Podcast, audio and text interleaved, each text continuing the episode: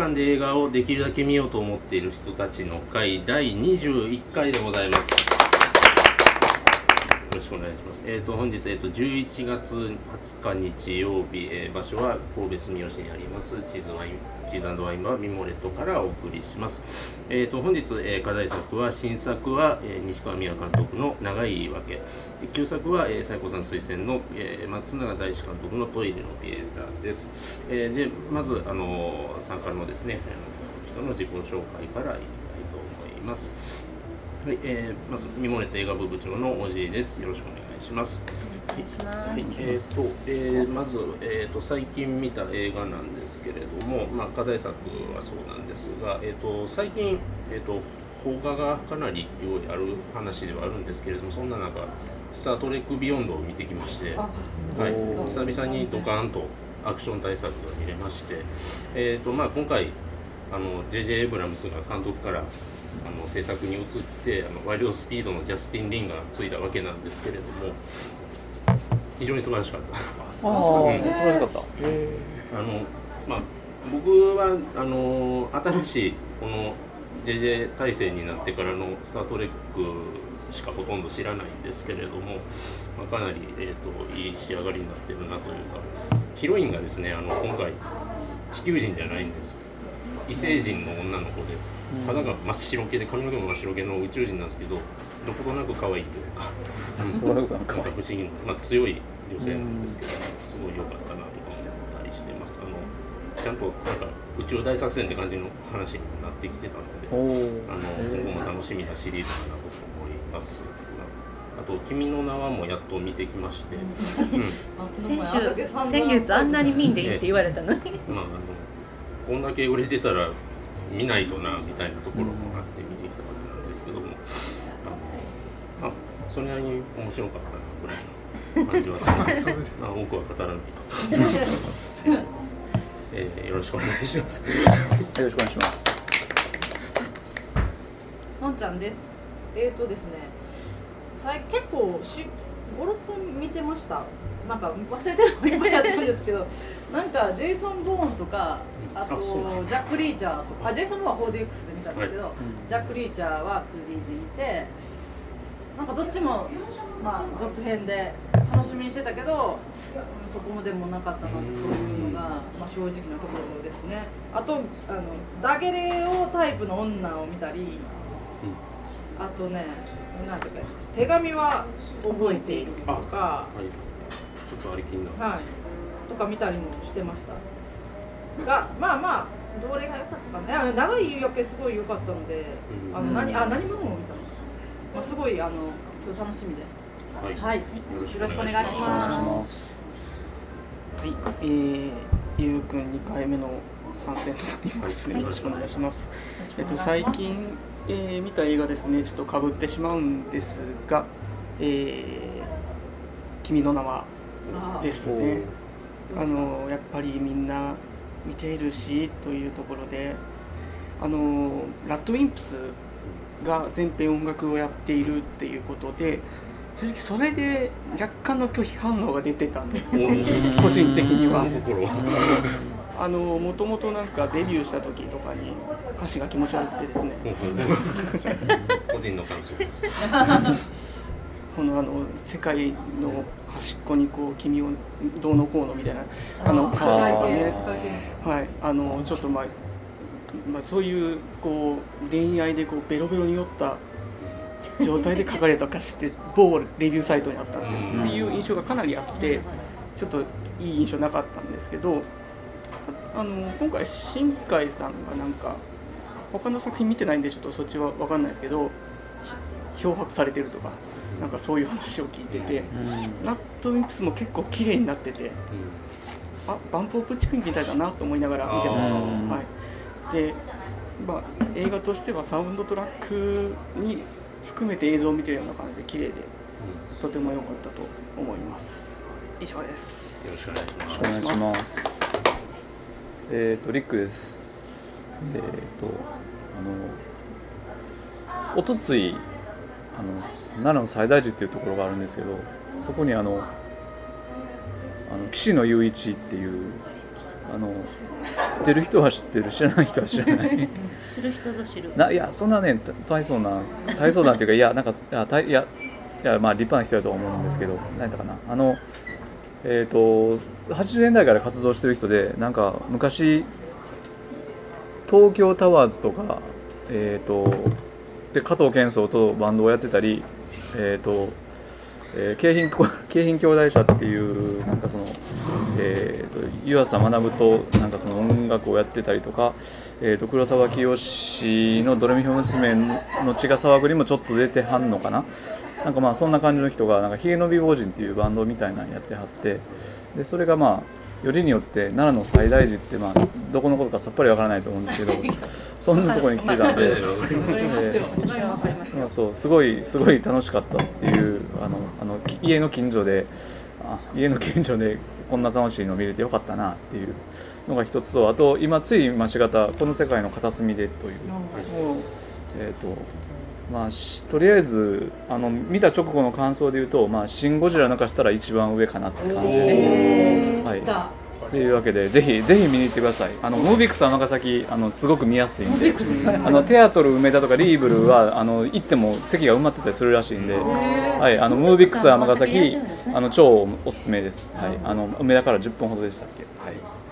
はい、はい、以上です。えー、リリアンですえっ、と何本か見てるんですけど、えー、今年見た中で割と変だった映画のトップが神聖なる24人の娘たちか女たちかなんかそういうやつで、えーと、ロシアの辺境にあるマリエル共和国っていう少数民族の、えー、女女性たちの短いスケッチ24人分バーンとある話で特に物語らしい物語はないんですけどなんか少数民族って謎のことが多くてあの見た感じは例えばこうとかの白地に赤のステッチがある可愛いチロリアンな感じのああいう民族衣装とかが出てきてあの絵的にすごく可愛いんですけど中身はおおらかな性を歌うみたいな感じで例えばこうキノコをいっぱいもみで取ってきて1個ずつ見ながらこんな感じの夫が欲しいわとかいう女の人の話とかなんかねあのなんかよくわからない精霊で亡霊か何かに操られて10人ぐらいの女の人が白くてねっとりした液体をかぶりながら裸になって踊るパーティーとか、うん、あのでも全然ねグロい映画じゃないグロくもエロくもなくって綺麗で面白くてとても不思議な映画で私は好きでした。あと,、えーと、シリーズ一応全部見てるのでいろいろ言われてるけど見てきたのがブリジブリジット・ジョーンズの日記の3つ目のやつであのはいバカなもう長いの覚えられないからやめてほしい。私、ね、最後のモテ期とか。長いサブタイトルがつきがちというか。本当にもうやめてほしいけどそれを見てきてそれは見た女子同士でいっぱい喋りたくなる映画であの主演の女の子がもう、えーと、43歳の役なんですけどあのもうちょっと老けてるっていうか痩せたのもあると思うんですけど、まあ、年齢もあるけど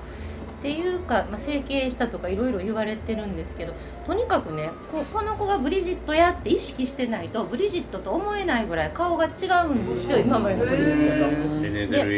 と。そう。昔はなんかまあぽっちゃりしてて可愛い感じあってぽっちゃりが痩せただけじゃなくってなんかその彼女らしさが全然なくってほんまに普通のその辺のちょっと綺麗な中年の女優さんみたいな感じで彼女であることを忘れそうになるんだけど43歳の役で多分53歳ぐらいに見える彼女が43歳の役をやっていくのにみたいなこうアクションっていうか動き演技が1作目のままそう。もうもうもうブリブリな感じででそれを43歳がやってもあれなんだけど、まあ、見た感じ53歳ぐらいの感じがやってるので すごいなんかもうついていけなくってそこが苦しかったけど、ま、もうな素晴らしい英国俳優のあの一番素敵なコリン・ファースが出てるので全部許すんやけどでもそのブリジットがそんなにモテモテなのがなんとなく妬ましいような気がしますはいあの他にもいろいろ喋り出したら長いんで見てくださいはいよはろしくお願いしおますえー、ハチです。えー、私はちょっとこの2週間ぐらい映画を見られな映画館に行けてなくてですね。先週はちょっと名古屋の映画仲間たちと旅行に行っていて、い。仲間との旅行ってどんなんですか？映画仲間との旅行って。そうそうそう結構もう。え 映画祭をはしごするみたいな。単単に観光なんで。すけど、もうすごく楽しくて、まあもう19年ぐらい続いてる旅行なんで。えー、すごい。今年流行語ですけど聖地巡礼的な感じではなく。いやまあその時のそのロケ地にちなんでいくとかいろいろあるんだけど、今回は別にそういうのはなかった。えテーマなかったですか？今回は京都におー行って、えー、伏見稲荷を行ったりとか、嵐山行ったりとかっていうすごい観光シーズンうん。の中にいてうん。いやいやとかって言って過ごしたんですけどで本当は昨日ねサトシの青春を見に行こうと思ったんだけどちょっと急な仕事が入って行けずにですねうーんと思ってたんですけどまあその中で一番手近に見たのはさっきのんちゃんが手紙は覚えてるあと名古屋のやつを見て。クリストファー・フラマー。これは面白かったですね。えー。最後え最後最後あれだけねどんでん返しがあるミステリー作品っていうのは久々に見たなといういやよく本当に脚本もよく練られていて伏線もちゃんとこうしっかりと。気がつか最後まで気がつかなくてびっくりやったんですけど。本当ですか？え、ハチさんは気がついたんですか？途中で。やっぱりあれって思うところがあってちょっとおかしいなと思うんだけどあれですよねあのおじいちゃんがそう。そうあのおじいちゃんがナチの形を探すとそう。そうそうアウシュビッツでの中の、えーとまあ、一番ひどかった人を探す、それもなんか名前を変えて潜伏してるからアメリカの中に。それを探していくっていう。名前は分かってたんですよこれがもう認知症っていう設定がまたえこういうふうに結びつくのかっていう。ね。本当によくやられた脚本。あと前ぐらいって結構変な映画っていうか、なんか後味の悪い映画をずっとこれまで撮ってきた監督だと思うんだけど、今回はなならされた。なという。あそういう映画を撮ってきはりました。か、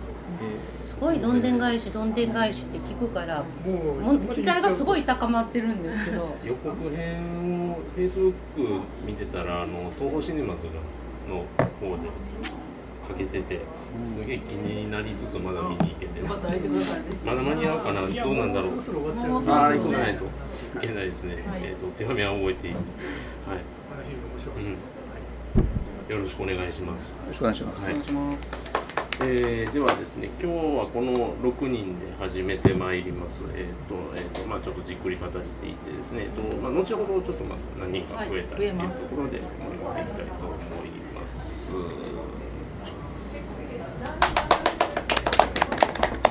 す。